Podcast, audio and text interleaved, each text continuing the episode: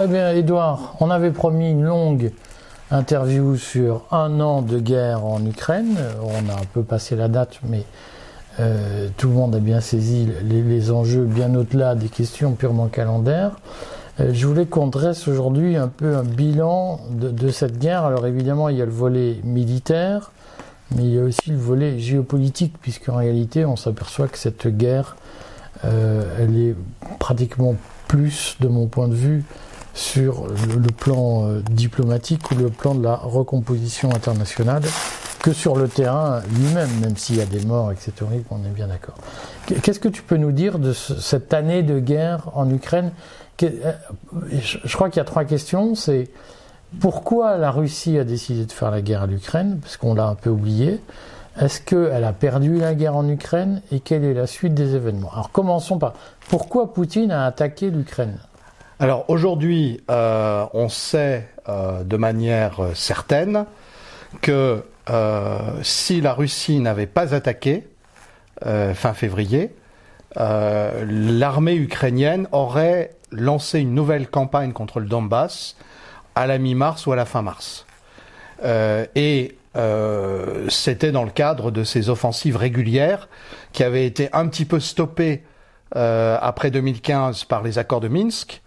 Mais aujourd'hui, nous savons, que ce soit fanfaronnade ou pas, Angela Merkel, François Hollande nous ont expliqué qu'en fait, les accords de Minsk, personne ne les prenait au sérieux. Bon. Donc les Russes avaient dû commencer à se dire que euh, personne ne les prenait au sérieux. Et ils étaient inquiets parce qu'il y avait une grosse armée ukrainienne qui avait été entraînée par les Américains et qui vraisemblablement espérait attaquer le Donbass, mais aussi attaquer la Crimée pour la reprendre. Crimée qui est un enjeu stratégique. Qui est un enjeu absolument stratégique. Euh, euh, Khrouchtchev avait donné la Crimée à l'Ukraine, comme les communistes aimaient bien faire, euh, pour euh, euh, instrumentaliser la question nationale. Donc il avait voulu agrandir l'Ukraine. En fait, on s'aperçoit euh, que c'était, du point de vue stratégique, impossible à tenir, sauf à vouloir, ce que veulent certains occidentaux, que la Crimée soit dans l'OTAN. Et évidemment, les Russes n'en veulent pas. Il n'y a pas besoin de remonter à la guerre de Crimée des années 1850 pour savoir que Sébastopol, c'est quelque chose d'absolument crucial euh, par la position géographique, géostratégique. Donc il faut redire que, puisque tous les Français n'ont pas la, la, carte en tête, que la Crimée, c'est l'accès de la flotte russe à la Méditerranée.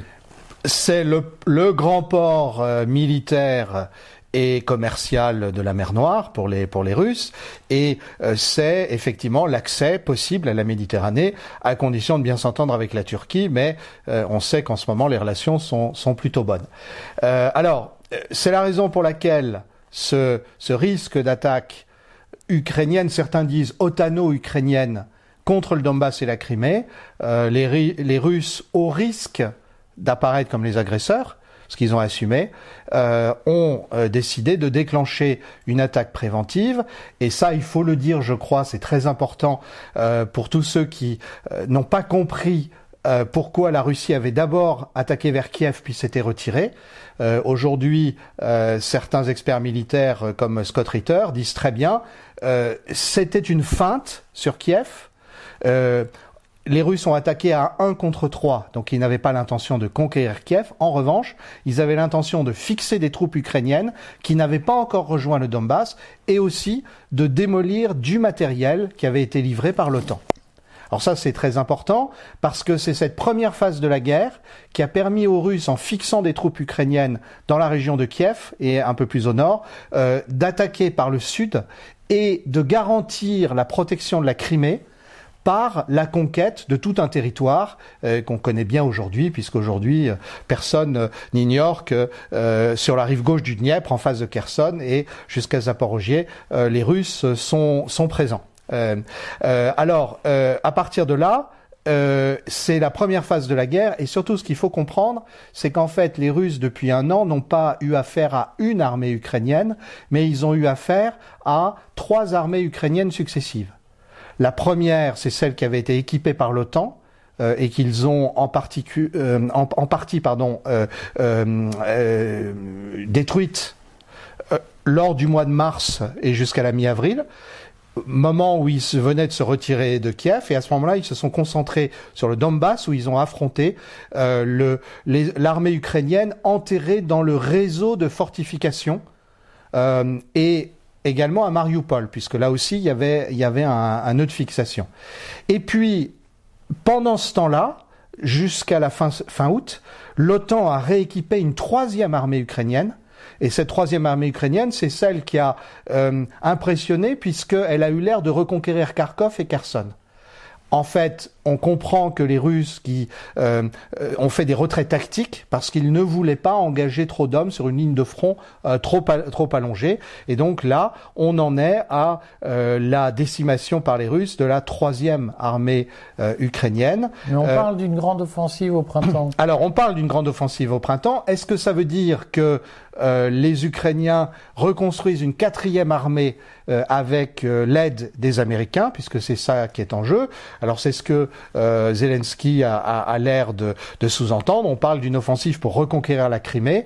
Euh, la réalité, je pense, est beaucoup plus prosaïque, euh, étant donné que les chiffres sans doute minimalistes euh, qui ont été publiés euh, par un journal turc sur une fausse indiscrétion du Mossad, mais à vrai dire, euh, les Israéliens avaient besoin de ça parce qu'ils ne veulent pas soutenir Kiev plus que de besoin, et ils veulent garder de bonnes relations avec Moscou.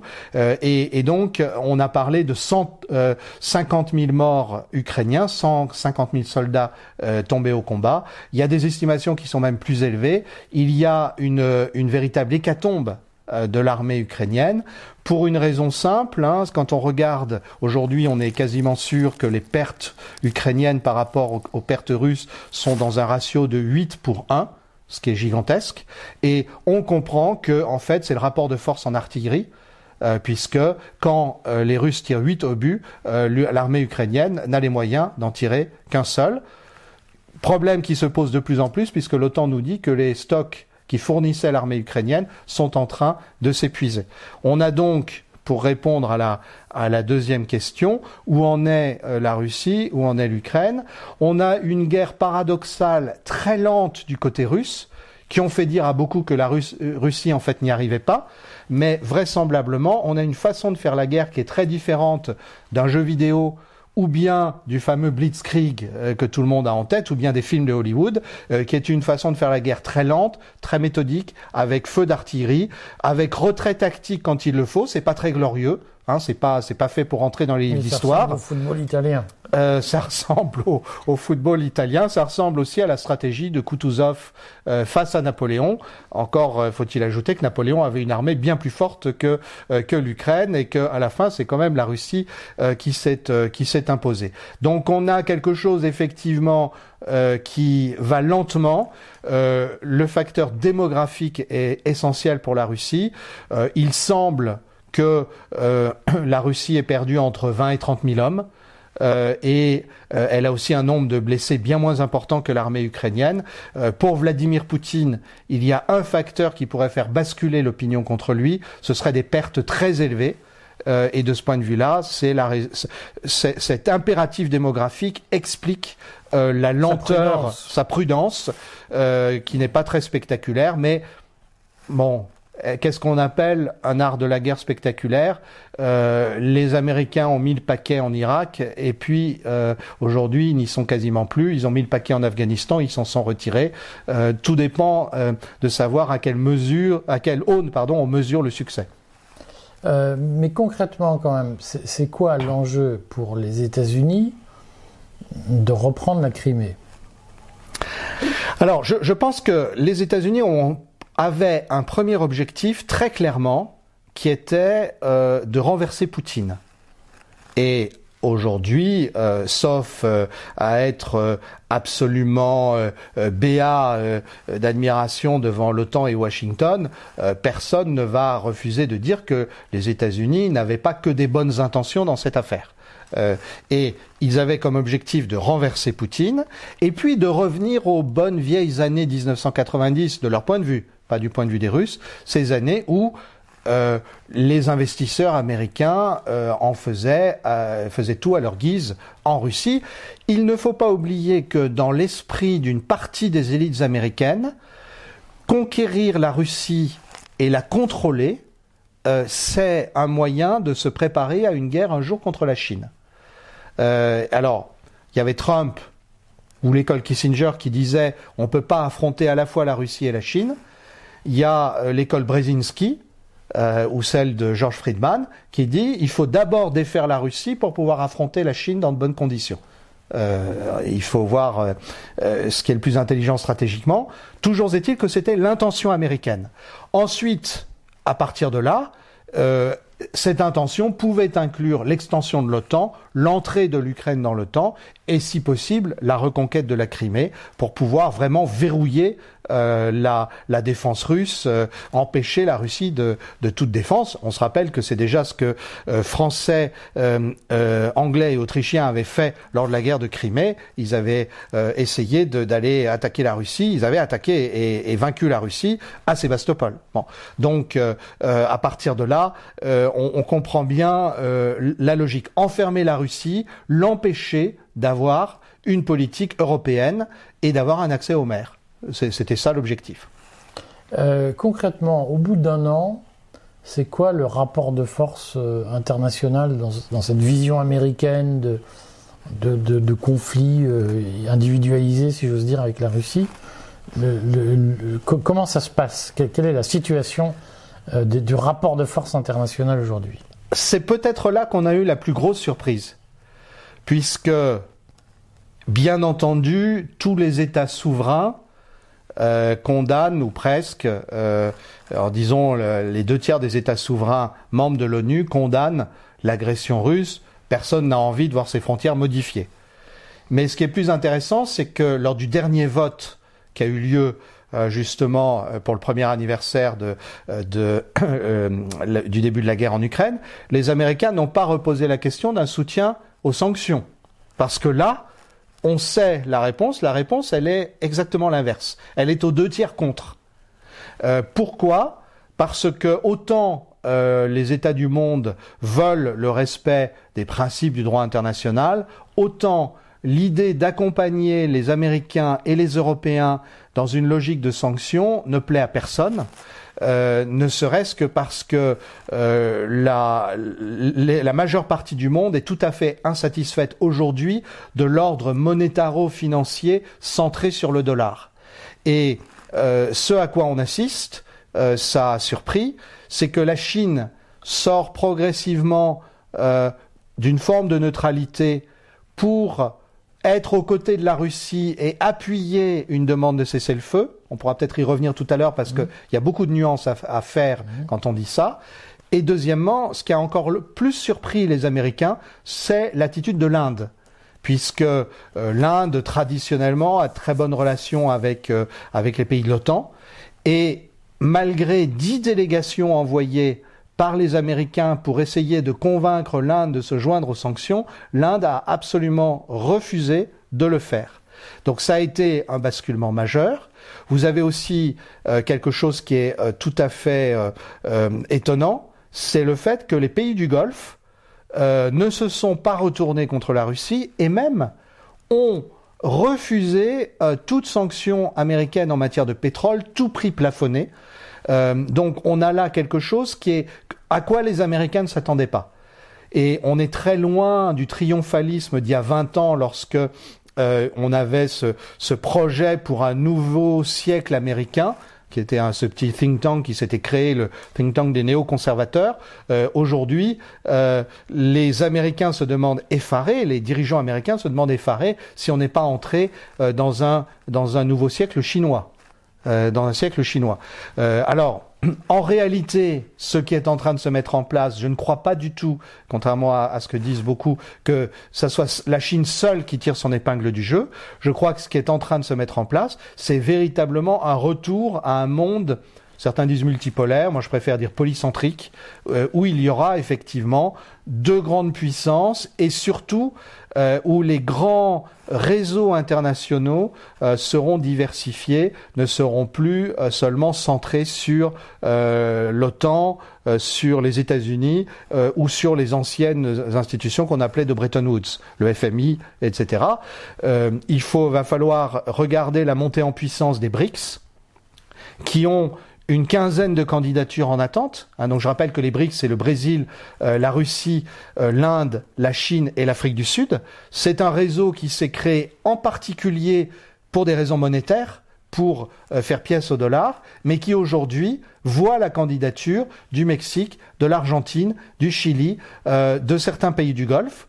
On a l'organisation de la coopération de Shanghai, euh, où la Russie et la Chine sont très actives pour organiser ce qu'on appelle l'Eurasie. Euh, et on a un certain nombre d'autres organisations comme ça qui sont en train de se mettre sur pied. Leçon d'un an de guerre, la plus grosse défaite américaine, euh, c'est sans aucun doute une défaite géopolitique. Et cette défaite géopolitique, c'est le, le fait que les Américains mesurent combien ils sont devenus impopulaires euh, dans le monde.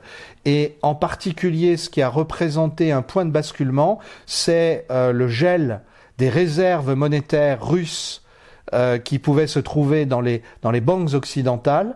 Et tout d'un coup, le reste du monde s'est dit ouvertement, mais finalement, si on n'est pas d'accord avec les États-Unis, avec l'Union européenne, ça peut nous arriver aussi. Pas question. c'est quoi cette histoire d'armistice, de cessez-le-feu dont tu nous parles Alors, euh, le point de vue de la Chine est très intéressant. Parce que euh, dans l'Union européenne, à Washington, on a dit euh, en fait la Chine va lâcher la Russie. C'est pas son intérêt. Et puis on a tellement de prix sur la Chine, et puis on la menace à Taïwan. vous allez voir ce que vous allez voir. Les Chinois sont restés neutres en apparence. Euh, la vérité, c'est qu'ils ont déjà fourni un certain nombre de composantes essentielles pour les usines d'armement euh, russes. Et d'ailleurs, la CIA le sait très bien. Euh, on a on a toutes les preuves de ça. J'en profite pour dire à ceux qui nous regardent que sur Internet, vous pouvez trouver à peu près 80 de l'information nécessaire pour comprendre les enjeux géopolitiques. Il y a effectivement 20% auxquels nous n'avons pas accès, qui est secret, euh, qui vraisemblablement se discute euh, au sein des chancelleries euh, ou entre les services de, renseignement du monde. Mais ne sous-estimez pas la masse d'informations que vous pouvez traiter sur, sur trouver sur Internet. J'en profite aussi pour conseiller à ceux qui nous regardent de lire euh, et la, la, presse asiatique de langue anglaise, s'ils le peuvent, parce que euh, on a une mine d'informations. Euh, mais si vous êtes aussi euh, familier de, de, Telegram, vous pouvez vous faire les, les 10 à 15 canaux, certains pro-occidentaux, d'autres pro-russes, d'autres neutres, qui vont vous donner une vision du conflit tout à fait équilibrée. Donc on n'est plus du tout dépendant euh, de chaînes d'information subventionnées, de médias officiels. On peut aujourd'hui se faire sa propre information. C'est comme ça qu'on sait que la Chine, euh, ça fait longtemps qu'elle aide les Russes dans des secteurs stratégiques. Alors là, la CIA commence à en parler parce que euh, tout le monde prend peur à Washington. La Chine vient de proposer un plan de paix. et alors, elle le fait à un moment où, euh, effectivement, euh, la Russie commence à avoir l'air de gagner la guerre. Hein, on parlait de, du, différentiel de, pertes, mais l'Ukraine reconnaît qu'elle est en position difficile. exactement. Artemovsk. Ah, exactement. Mais en même temps, euh, on, se, on se dit que la guerre peut encore durer de longs mois. Et la Chine aurait envie que ça se finisse plus vite pour que les affaires reprennent, puisque aujourd'hui on a un, paradoxe, c'est que la Chine est plus libre-échangiste que, que, les États-Unis. Euh, et euh, à partir de là, euh, les Chinois, par ailleurs, euh, n'ont pas envie d'avoir à faire la guerre aux Américains sur, sur Taïwan, et donc ils ont pensé qu'il y avait un moment où il fallait qu'ils prennent l'initiative. Euh, ils ont proposé vendredi dernier un plan de paix en 12 points euh, qui réaffirme un certain nombre de principes. Euh, bien sûr, le respect de la souveraineté des États, mais il n'est absolument pas question de frontières, ce qui laisse libre jeu à la Russie de négocier éventuellement de, nouvelles frontières. Alors ça, évidemment, les Américains n'aiment pas. mais la Chine propose aussi un nouvel ordre de sécurité en Europe. Alors je pense que il faut mesurer ce que ça veut dire. C'est-à-dire jusque-là, en gros, les Américains considéraient que l'ordre de sécurité en Europe, c'était de leur responsabilité et de celle de l'OTAN. Et puis, il y avait cette Russie embêtante, euh, bon, qui s'était laissé faire pendant un moment, mais qui devenait de plus en plus rétive. D'ailleurs, on, on allait voir ce qu'on allait voir, puisque au terme de la guerre d'Ukraine, euh, la Russie allait comprendre qui étaient les vrais patrons et euh, qu'en Europe, ils n'avaient pas leur mot à dire. Et puis là, la Chine arrive et dit il va falloir un nouvel ordre de sécurité européen. Ce qui, est une, pierre jetée dans le jardin des Américains. Donc, on imagine euh, qu'il y a euh, beaucoup de réserves du côté euh, américain. Il faut d'ailleurs souvent aller écouter les perroquets dans ce cas-là, ce qui est vraiment intéressant, avec tout le respect que je, je dois à Madame Colonna, notre ministre des Affaires étrangères. Elle a quand même, elle a quand même menacé la Chine. Attention, hein, si vous si vous vendez des armes euh, aux Russes, vous allez voir ce que vous allez voir. Bon, il faudrait à un moment que nos gouvernants se rendent compte euh, que certes le ridicule ne tue plus, mais que c'est quand même pas bon pour l'image internationale de la France. Euh, mais ça dit bien comme le monde occidental est, est, euh, est, embêté. En revanche, à la surprise générale, Zelensky a dit que certes il n'était pas d'accord, mais que malgré tout le plan chinois était très intéressant et que surtout il était très désireux euh, de rencontrer le président Xi Jinping et même il l'invitait à Kiev. Alors imaginez si Xi Jinping se rend à Kiev, Bon, il se rendra à Moscou aussi. Mais enfin, ça veut dire sans doute que les Ukrainiens se rendent compte qu'ils sont vraiment prisonniers du jusqu'au boutisme américain, selon la, célèbre formule du sénateur américain Lindsey Graham, euh, nous nous battrons jusqu'au dernier Ukrainien. Hein, ça dit bien ce que ça veut dire. Alors, euh, Zelensky a beau euh, être entré dans cette logique, sans doute cherche-t-il euh, des portes de sortie, euh, et c'est la raison pour laquelle il a l'air de vouloir saisir l'occasion du plan de paix chinois. La Biélorussie a annoncé que le président Loukachenko se rendait à Pékin, je crois que c'est la semaine prochaine. Donc on voit bien que des choses se mettent en branle. Rappelons-nous. Autour de la Chine. Autour de la Chine. Rappelons-nous que lorsque Israël et la Turquie ont proposé des médiations au mois d'avril dernier, mars-avril dernier, euh, les Américains ont bloqué le processus. Là, on peut penser, avec tout le respect qu'on doit aux Israéliens et aux Turcs, que la Chine sera un plus gros morceau à bloquer. Et puis surtout, un an a passé et tout le monde se rend compte des dégâts euh, que cause à l'économie euh, mondiale et en particulier à l'économie européenne euh, cette, cette, guerre qui, s'éternise.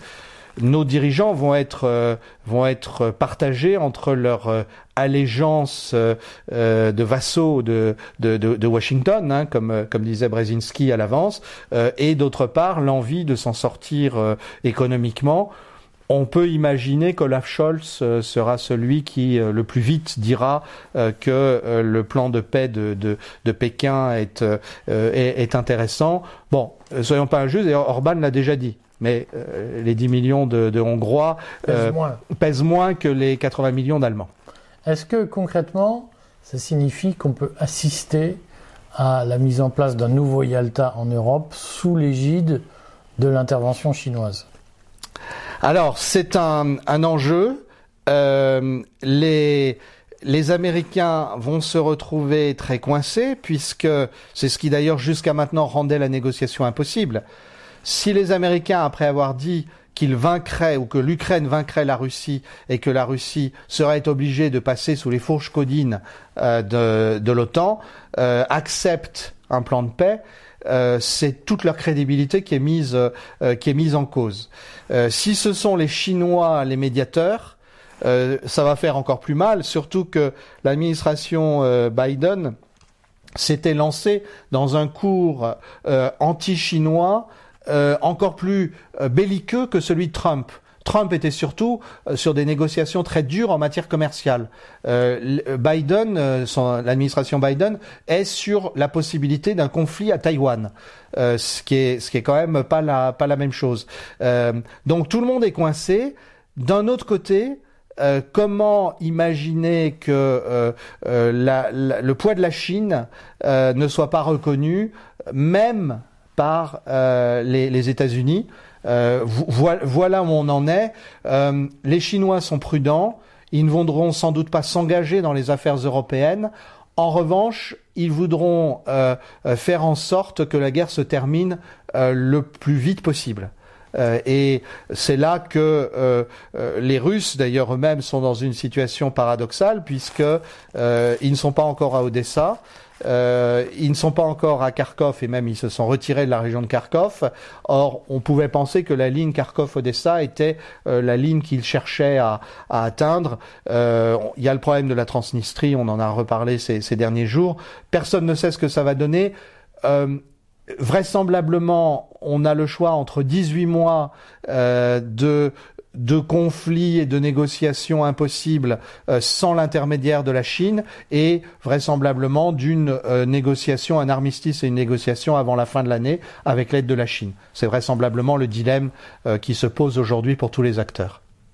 Bon, bah écoute, rendez-vous la semaine prochaine pour la reprise de nos points hebdo. Merci Eric.